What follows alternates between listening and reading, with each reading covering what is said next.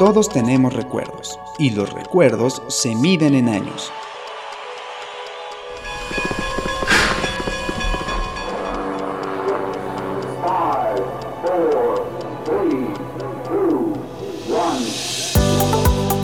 Algarabía, un año para recordar.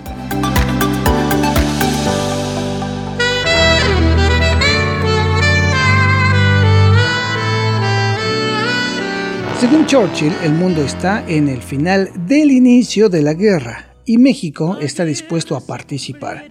Pero 1942 también es un año para divertirse, bailando bebop, danzones y hasta boleros de cachetito. Es un año para acordarse de que muchos vieron Casablanca y el Baizano Jalil. Otros se fueron de vacaciones a Acapulco o escucharon en la radio Agustín Nara Pedro Vargas y Toña la Negra. Y además, como en este año lucha por primera vez el santo, el enmascarado de plata, seguramente es un año para recordar. Nos encontramos. Qué alegre fue aquella tarde para los Bienvenidos otra vez, damas y caballeros, señores y señores a viajar, vamos a viajar en el tiempo, ahora el año 1942, con unos almanaques, años para recordar, había, había para recordar estos podcasts que gustan tanto, porque viajamos, ahora estamos encerrados, viajamos en el tiempo, aprendemos cosas, sirven para darnos un piquete en la paz de decir, ay, ¿qué pasó en la batalla de Midway? ¿No? En 1942. Por ejemplo, lo que fue exactamente esa voz que están ustedes oyendo a, través del ciberespacio, es la de Antonio Escobosa, el gran tiro, que nos va a hablar de cine y contextualizar un poco qué pasaba en 1942. En los controles, Daniel del Moral, como siempre, productor de este programa. Y le doy un abrazo a la distancia a Tiro. Tiro, ¿cómo estás? Muy bien, muchísimas gracias Fernando. Disculpa la intromisión. Muchas gracias Daniel. Aquí estamos ya listos y preparados para darnos vuelo en este viaje en el tiempo gracias a, a, Algarabía que pone a nuestra disposición estos bellísimos almanaques bellamente eh, realizados con unos datos muy precisos y muy, muy ilustrativos sobre lo que ha sucedido a lo largo de las últimas décadas, por si aquellos que no lo sabían, qué pasó en el año en que nací, qué pasó en el año que se murió mi bisabuela, por ejemplo. Todo eso, lo más trascendente, está, está, está, está ahí en, los almanaques de Algarabía eh, ilustrados y con una información muy digerible y muy, muy interesante que será sin duda alguna uno de los consentidos de su colección dentro de la biblioteca de su hogar. Ya ven, ya ven, ya ven, se los dice el mismo tiro, ¿eh? O sea que no sé, casi no se ve. y si no, y si no lo hubiera y si no lo hubiera dicho yo, lo diría la historia, lo dirían los hechos. Hagan la prueba, van a ver. No va a haber una sola visita que no va a haber una sola visita en casa que no se sienta la tentación de tomar uno para, para ojearlo. Y aguas que luego se lo roban, ¿eh? Lo sé por experiencia. Bueno, pues en 1942, pues ¿qué podemos decir de 1942? Es más o menos cuando empieza la guerra, guerra, guerra, que podría la Segunda Guerra Mundial, que oficialmente...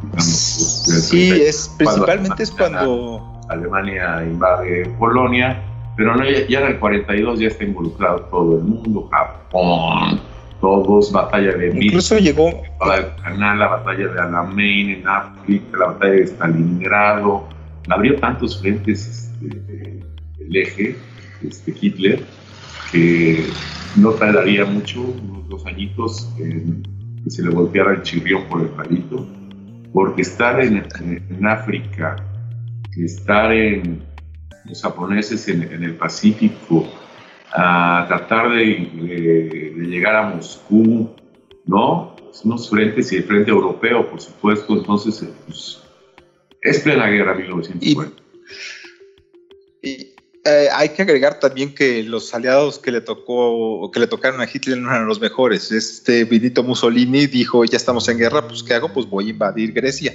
Y ese fue el Waterloo de, de, Mussolini, fue el principio del fin para él y para uno de los aliados más fuertes de, Alemania.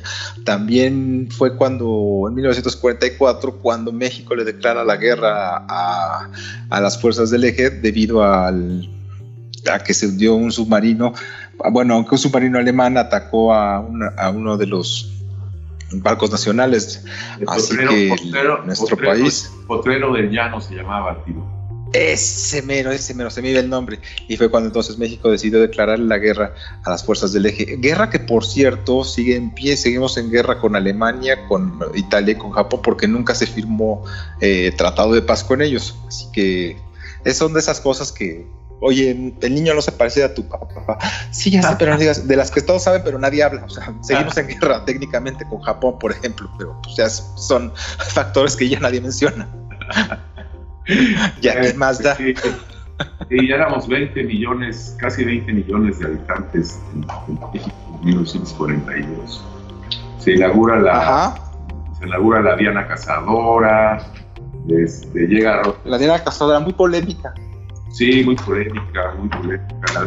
muy polémica, tanto que años después la esposa, la esposa de un expresidente habría de, de ponerle, mandar ponerle ropa interior porque era demasiado, demasiada soltura de parte de esa disoluta que estaba ahí.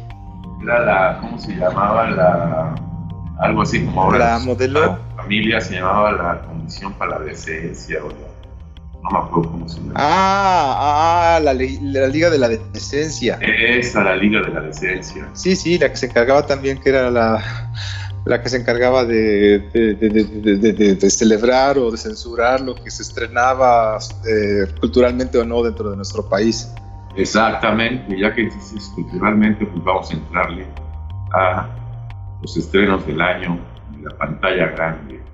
Nada más, de nada menos, empezaremos con la más mejor de las mejores del 42, Casablanca de Michael Curtis. ¿Qué te parece? Oh, qué película. Qué película. Es una extraordinaria película basada en una obra de teatro llamada Everybody Comes at Bricks.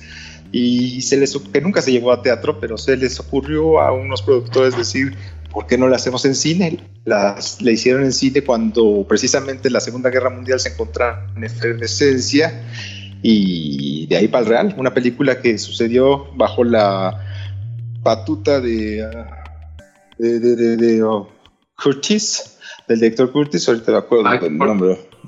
Exacto, Mike Curtis decía esta. Ah, eh, eh, ah, Curtis, sí, yo también decía Curtis, pero no, me ah. dijeron, es Curtis. Ah, órale, pues bueno. Y es una cinta que estaban arreglando y reescribiendo eh, casi casi simultáneamente al tiempo que se estaba filmando, filmando así que era una producción muy complicada. Pero que, al final de cuentas... Sale una mujer increíblemente bella.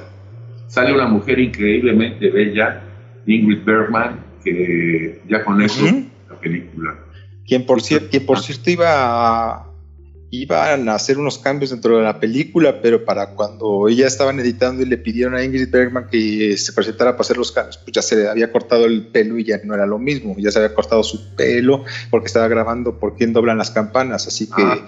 ya fue imposible hacer los cambios que quería hacer Michael Curtis para la cinta, así que se quedó tal y como la conocemos ahora y de ahí se desprende, bueno, ya se había estrenado en la década de los 20, pero de ahí se desprende la ya clásica e inolvidable canción de You must remember this.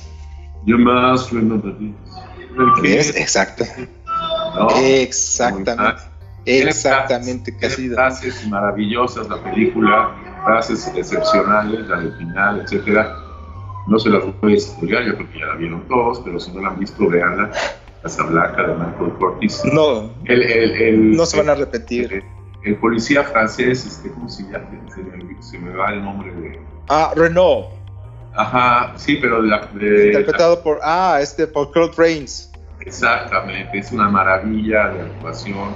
Es un extraordinario, aparte, sí, sí, sí, sí, sí, sí, no, no, es un gran actor Claude Rains, aparte, eh, bueno, sí es, eh, aparece otro actor que seguramente lo recuerdas por papeles en, en, eh, películas como, um, como El Gabinete del Doctor Caligari. Eh, el, hombre, el, hombre, el hombre de la risa. Eh, este, un hombre que se hacía llamar, que apareció en muchas películas diferentes a los demás, Conrad Bate. ¿Pero qué papel hace? Conrad Bate es el que hace, él es el papel del malo, el, jefe de los ah, nacionalistas.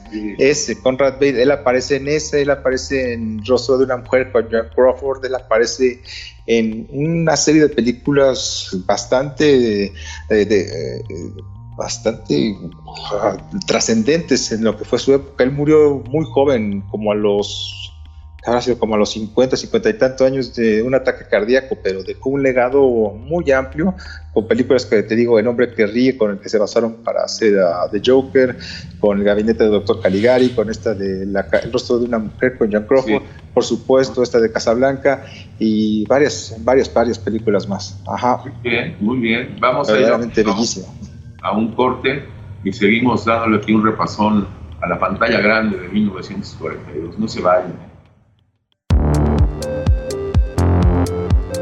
No pierdas la oportunidad de tener la colección completa de mini almanaques Un año para recordar de Algarabía, tanto en versión impresa como digital. Disponible en nuestra shop de Pitágoras 736 y los sitios web algarabíashop.com y la librería digital.algarabía.com.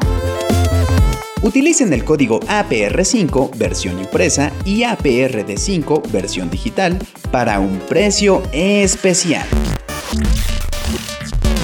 Algarabía, un año para recordar. Pues aquí estamos de retache, damas, finas damas y caballeros. Ya hablamos de Casablanca, nos podríamos seguir los programas, pero hay que seguir con la vida. Hay que seguir con la vida. Y si Ingrid Bergman era muy guapa, María Félix le daba, sí le daba un ¿eh? Y se estrena. Sí, así es. de las ánimas de Miguel Zacarías con Jorge Negrete y María Félix.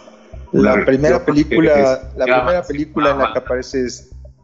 Sí, dime, es la primera de María Félix. Ah, la primera película que aparecía María Félix, precisamente, los, protagonistas de la misma, dígase Félix y el señor Jorge Negrete, se detestaban en el, en el set de filmación. Hubo incluso, de hecho, hay una anécdota que compartió María Félix en una ocasión en la que menciona que este Jorge Negrete se le acercó un día con todo todo, todo, enojado, porque él quería a Gloria Marín que estuviera en esa película con él, pues es con quien estaba saliendo, pero no se le hizo. siempre, siempre, siempre, después se casó con María Félix, pero su amor de la vida siempre fue Gloria, Gloria Marín. Sin duda alguna, sí, sí. Ya, ya, ya se casó con María Félix como 20 años después, ya un año antes de morirse, se no sé qué le chupó lo que le quedaba de vida a la señora. Pero bueno, el punto es que se le acercó este Jorge Negrete a María Félix y le pregunta, oiga, ¿usted con quién se tuvo que acostar para estar en esta película? Y María Félix con ese temperamento que la, la acompañó toda la vida, de voltea y le dice, ¿con nadie? ¿Y usted con quién? ¡Sas! Que lo deja helado. que tenía veintitantos, tenía veintitantos años, ¿eh? ¿Perdón? Tenía veintitantos años. Eh, eh, era una mocosa, básicamente, esta María Félix, pero ya tenía su temperamento, ya era una mujer de, de, recio, de recia personalidad y ya había tenido un matrimonio, ya había tenido un hijo, ya estaba trabajando como secretaria para un cirujano plástico cuando fue descubierta por casualidad, o al menos eso es lo que ella dice, en las calles de la Ciudad de México por un productor que la invitó a participar en el cine. Fíjate, fíjate.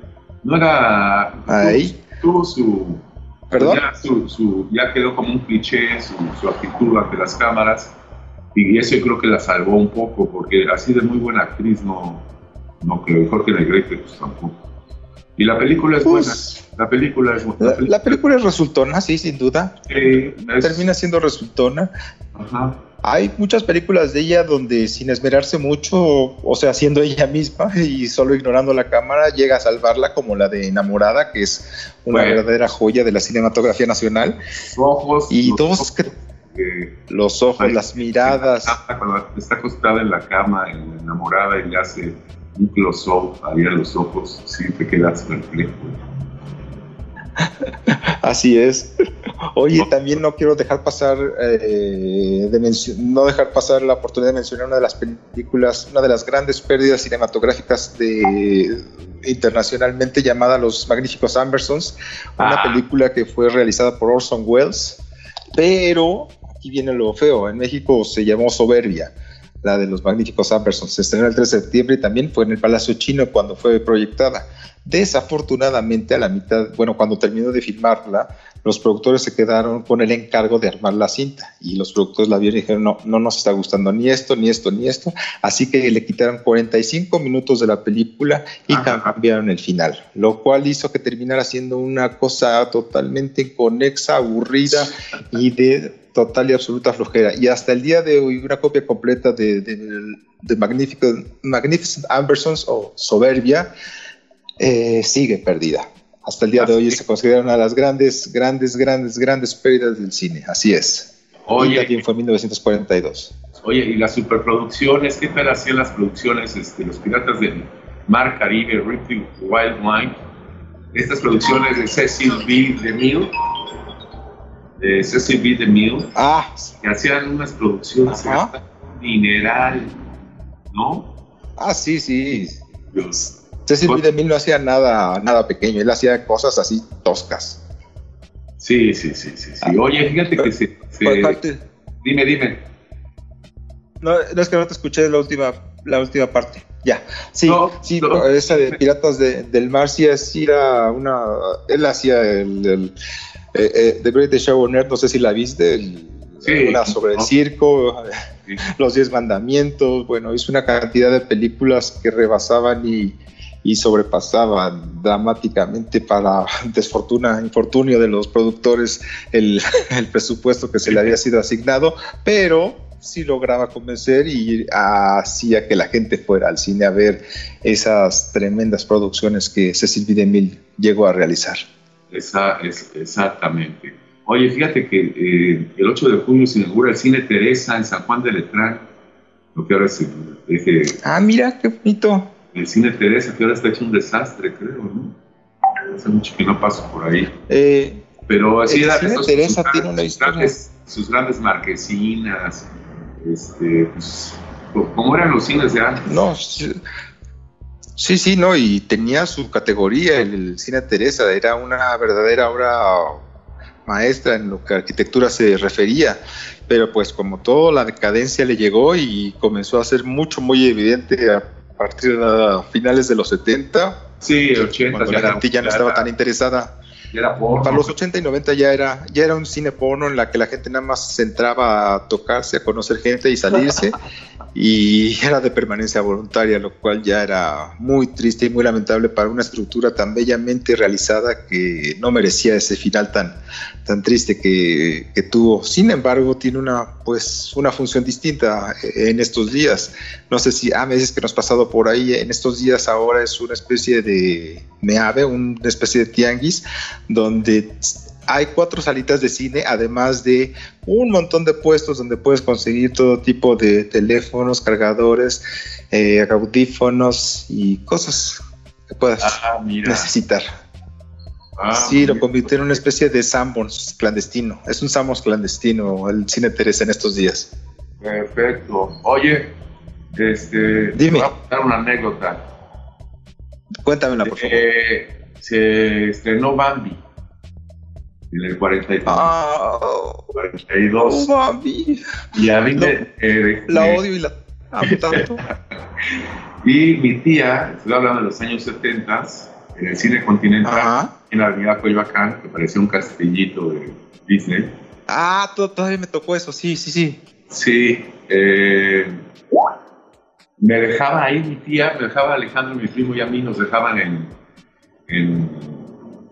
ahí como si fuera eh, guardería. Guardería. Nos daban dinero y se métanse al cine y este, ya después paso por ustedes. Teníamos 8 o 10 años.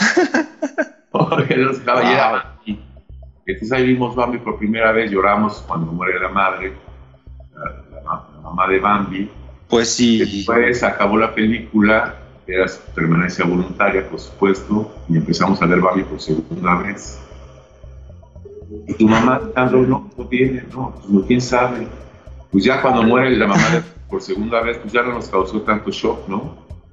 Y acaba la película, mi tío pensaba, ya íbamos por Bambi a la PCA.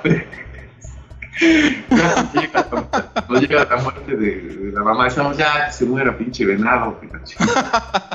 ¿Dónde está tu jefa? ¿Dónde está tu jefa? Después ya llegaba ya como a las 8 o 9 de la noche con nosotros. Era guardería. Me imagino, sí. Y, es que aparte el cine estaba muy bien decorado, tenía motivos de Disney en todas las paredes. Y, pues no sé, será. Eh, Era bueno. Tenía algo ese vamos, tenía. Vamos a un corte de tiro y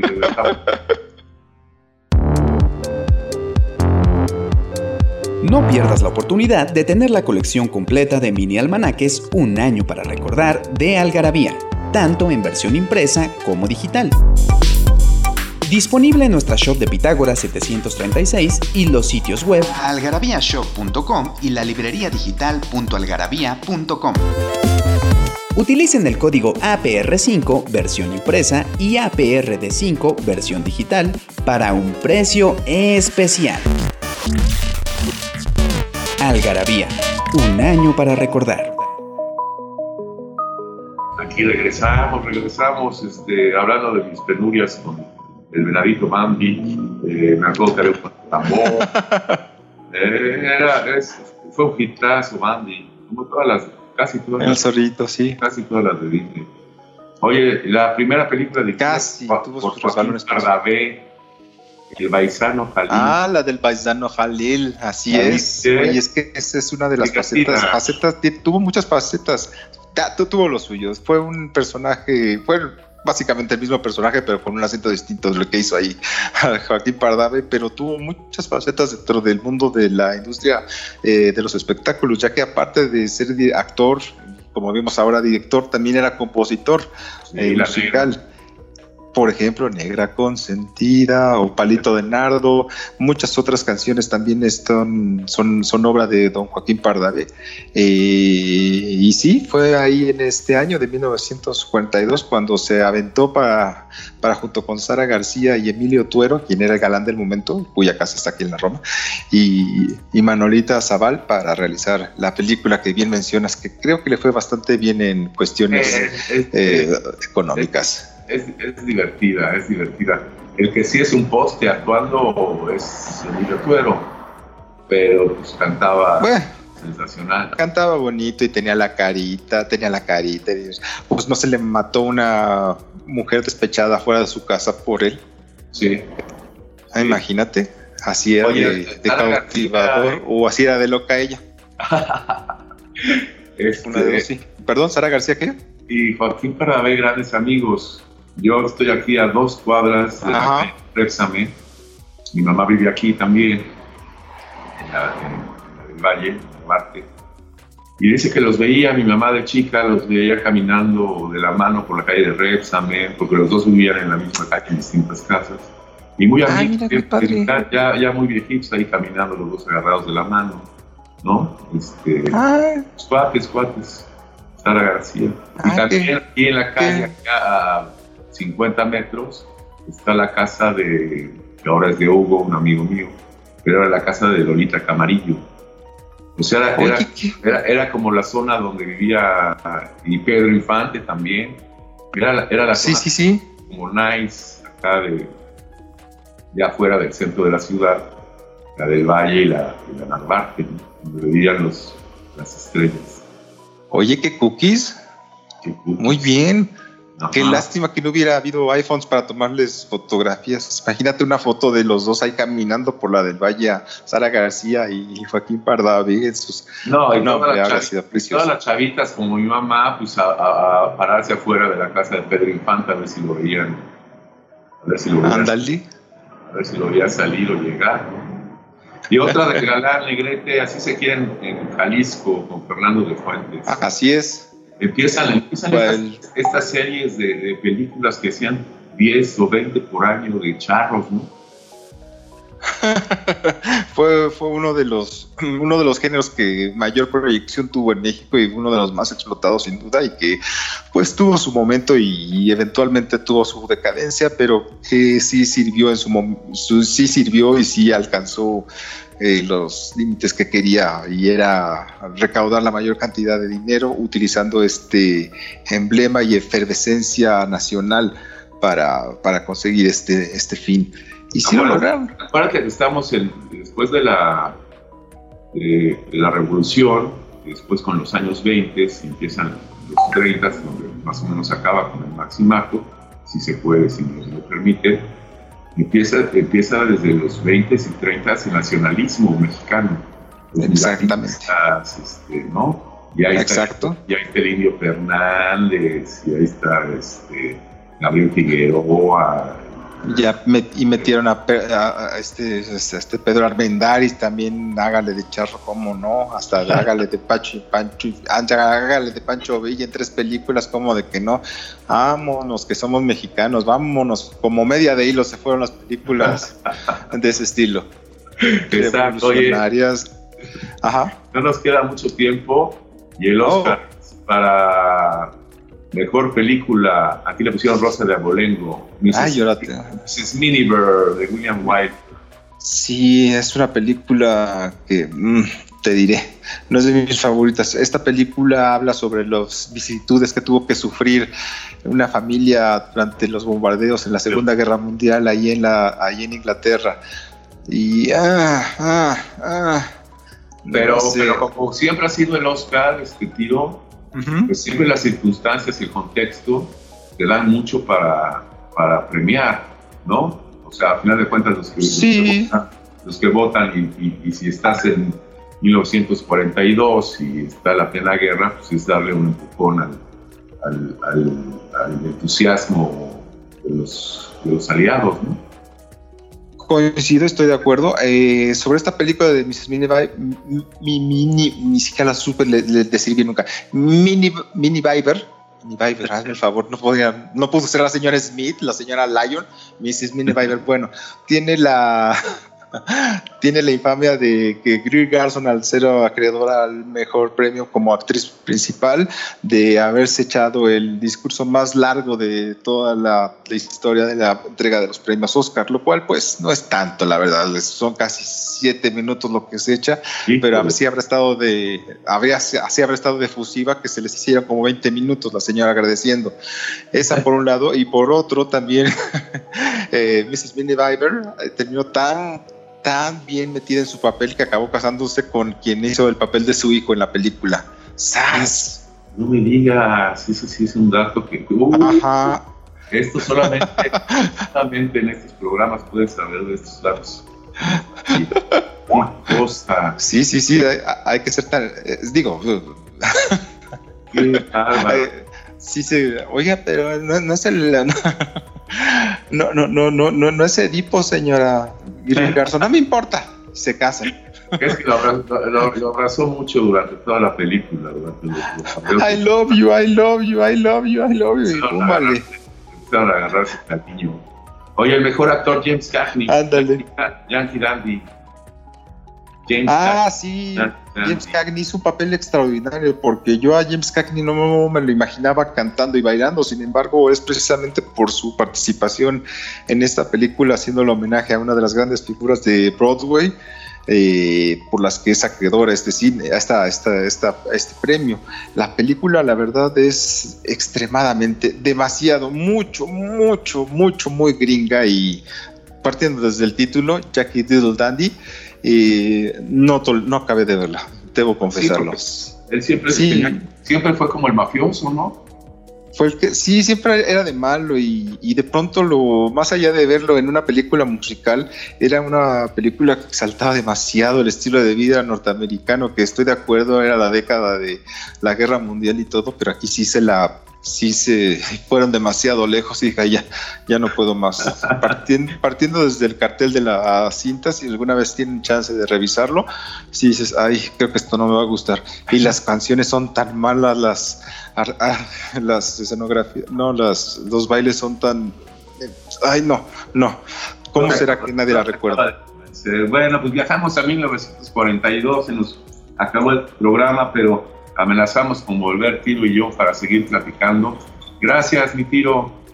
Gracias, mi querido Fer. Un verdadero placer. Gracias al señor productor Daniel. Un verdadero privilegio estar con ustedes dos y espero podernos escuchar próximamente, muy pronto. Exactamente. Gracias, Daniel San. Nos vemos. Tata. Todos tenemos recuerdos y los recuerdos se miden en años.